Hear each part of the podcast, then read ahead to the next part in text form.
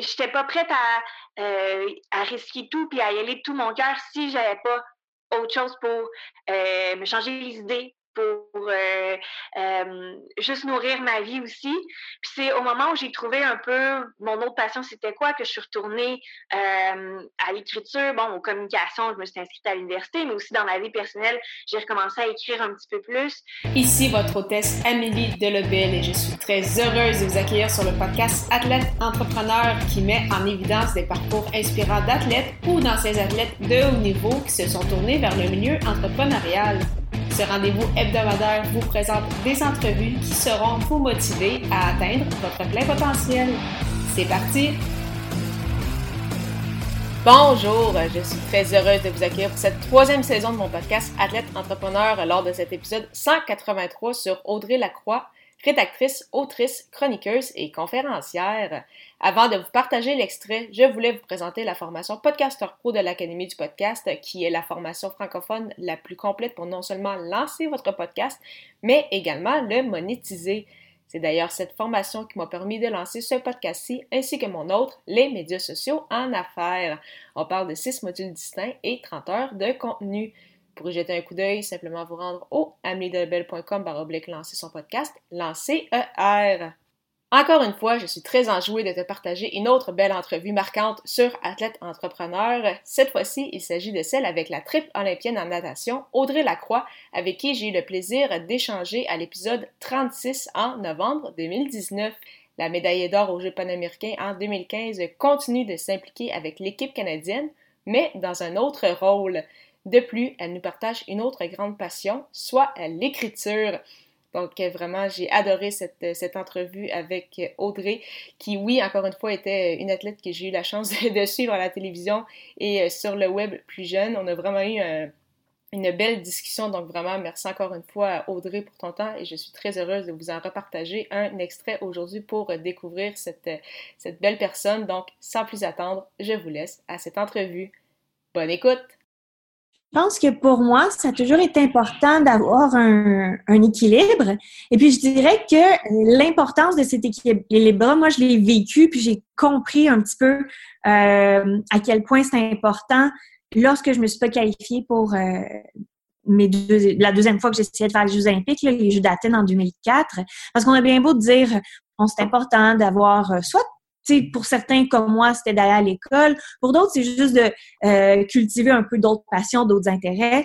Euh, mais on a, on a beau te le dire, tant qu'il n'y a pas l'élément déclencheur chez toi, le cœur sera peut-être pas autant dans ton deuxième projet que j'appelle, le sport étant mon, premier projet. Euh, ma, ma vie euh, professionnelle, mes passions en dehors du sport étaient pour moi mon deuxième projet. Euh, ben, tant que tu n'as pas compris pourquoi c'est important puis que tu l'as pas vécu, euh, je pense que euh, ben, tu n'y mets pas le même cœur. Alors que lorsque moi, j'ai pas fait les Jeux olympiques d'Athènes, j'ai compris que ben si je voulais poursuivre ce rêve-là dans le sport, d'atteindre les Jeux olympiques, de me rendre aux Jeux olympiques puis de bien performer, euh, j'étais pas prête à, à risquer tout puis à y aller de tout mon cœur si j'avais pas autre chose pour euh, me changer les idées, pour euh, euh, juste nourrir ma vie aussi. Puis c'est au moment où j'ai trouvé un peu mon autre passion, c'était quoi? Que je suis retournée à l'écriture, bon, aux communications, je me suis inscrite à l'université, mais aussi dans ma vie personnelle, j'ai recommencé à écrire un petit peu plus. mais c'est là que je me suis dit, bien, j'ai rien à perdre dans le fond à investir beaucoup de mon temps, beaucoup de mon énergie dans mon rêve d'aller aux Jeux olympiques, parce que si jamais ça fonctionne pas, ben je, vais être triste, je vais avoir de la peine, mais euh, en même temps, il va y avoir d'autres choses, je vais être capable d'être autre chose. J'aime autre chose que qu'être athlète en natation dans la vie. J'aime euh, ben au niveau de la natation, j'aime jouer d'autres rôles. Euh, dans d'autres domaines, ben, j'aime écrire, j'aime communiquer. Euh, donc, de, me concevoir comme une personne un petit peu plus équilibrée, plus entière, je pense que c'est ça qui a fait la différence dans mes performances dans la piscine, puis c'est ça qui m'a permis de me rendre aux Jeux olympiques une première fois, mais surtout trois fois. Parce que j'avais la confiance que ben, je peux m'essayer pour de troisième jeu parce que euh, ben, je suis une personne complète, puis si jamais euh, ben, ça fonctionne ou euh, ça fonctionne pas, bien, à la fin de, toute cette aventure sportive-là, je vais euh, être en mesure ben, d'attaquer d'autres objectifs, d'autres projets. puis de, faire preuve aussi de la même confiance en moi. Puis euh, c'est justement donc avec cette confiance-là, à la fin justement de, ta carrière, que tu es devenue en fait travailleuse autonome. Donc justement, comme tu mentionnais dans le domaine des communications et du marketing, tu étais également euh, conférencière. Comment ça s'est passé justement? Comment on fait pour se vendre, si je peux dire, en, en 2019, sachant justement que c'est un domaine quand même où il y a beaucoup de gens, comment on fait pour se démarquer? Je pense que moi, j'ai appris petit peu par petit peu. Donc, j'ai commencé par faire un stage, puis euh, ça m'a donné confiance en moi. Euh, puis par la suite, j'ai été ouverte à ce qu'on me proposait. Euh, il y a certains trucs qu'on m'a proposés, par exemple, c'était plus de la vente. Alors là, je me suis dit, bien, de un, je pense pas que euh, pour l'instant je suis habile dans ce domaine-là. C'est pas, euh, je pense pas que je peux apporter à cette organisation-là euh, quelque chose de, de, particulier que seulement moi pourrais faire. Puis ben, je pense, je pense aussi que j'avais déjà compris que c'était pas dans ce domaine-là que je voulais travailler, que mon cœur allait pas être, pas être dans, dans cet aspect-là peut-être des choses. Euh, mais en même temps, je gardais mon esprit ouvert d'essayer des choses, même si des fois il y a des choses que je n'étais pas certaine d'aimer. J'essayais. Il y en a qui ont fonctionné, puis finalement je me dit, hey, de un, je suis bonne là-dedans, ou j'aime ça, ou ben, je suis habile là-dedans maintenant, mais je pense qu'avec un petit peu de temps, je peux devenir encore meilleure, puis là, être, euh, être performante, dans le fond, comme, comme dans le sport. Puis je pense que c'est ça, c'est par essai-erreur en explorant un petit peu. Euh, donc moi, j'ai essayé, euh, ben, au niveau euh, des communications marketing, euh, je me suis un peu, euh, on m'a proposé de faire la gestion des médias sociaux. c'est quelque chose qui m'intéressait, que j'avais un petit peu touché là parce qu'en tant qu'athlète, hein, on doit soi-même gérer nos médias sociaux puis publier du contenu intéressant. aussi, ce qui m'attirait, ben moi, je suis habile en écriture. Ça, j'avais confiance en moi là-dedans, qu'au niveau de, de, de l'écrit, puis de, de, ben, de communiquer aussi par, par vidéo et tout, euh, j'étais confiante que déjà à ce moment-là, j'étais prête, euh, j'avais une certaine valeur ajoutée euh, par rapport à, aux, autres.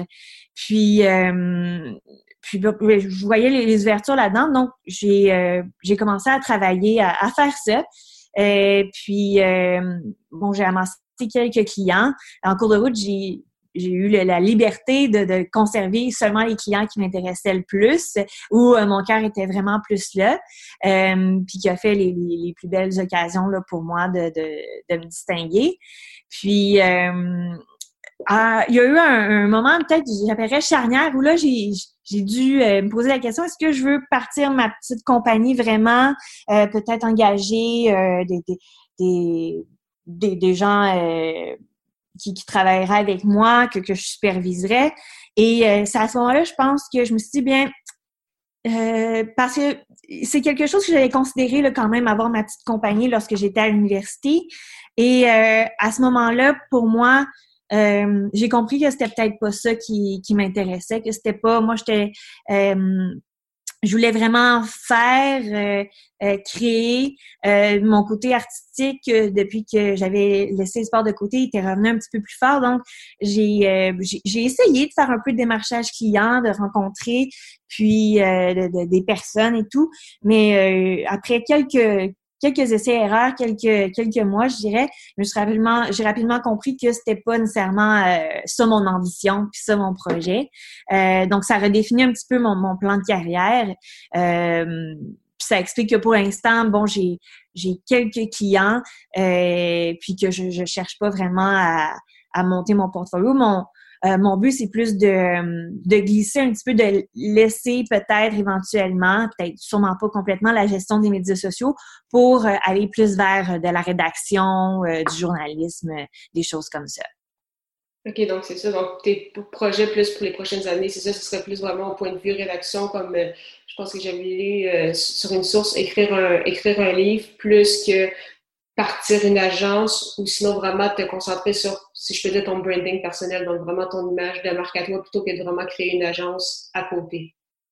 Exactement. Je pense que l'expression de, travailler sur ma marque à moi, euh, que ce soit à travers euh, ben, les communications, parler, écrite, je pense que c'est vraiment, j'ai compris que c'était ça que je voulais. Euh, en essayant, tu sais, j'ai essayé de voir, bon, j'ai même travaillé aussi pour des agences, voir comment ça se passe, comment eux ils font ça.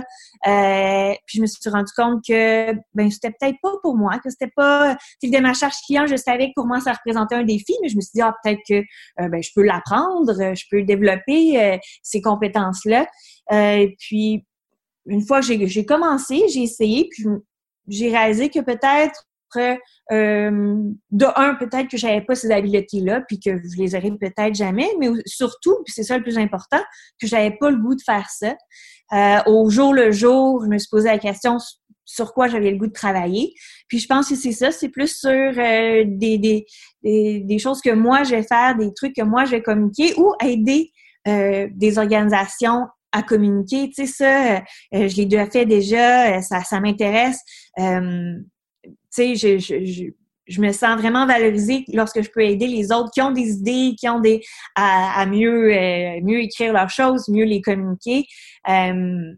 Donc, c'est plus euh, dans ce sens-là que maintenant, euh, j'ai le goût de, travailler puis d'investir mon temps et mon énergie. Merci beaucoup encore une fois à tous d'avoir été là et en souhaitant que vous ayez apprécié ce 183e épisode officiel d'Athlète Entrepreneur. Avant de vous laisser, je vous propose une super plateforme francophone que j'utilise avec ce podcast, soit Ocha. Ocha n'est pas qu'un hébergeur de podcast, mais aussi un puissant outil marketing qui vous permet de planifier vos publications sur les réseaux sociaux, de créer des clips audio, de bâtir votre propre liste de courriels et plus encore. Pour l'essayer à votre tour, profitez d'un essai gratuit de deux semaines au amiedelabel.com au chat A-U-S-H-A. Je vous donne rendez-vous à l'épisode 184 pour une autre entrevue inspirante. Au plaisir de vous y retrouver.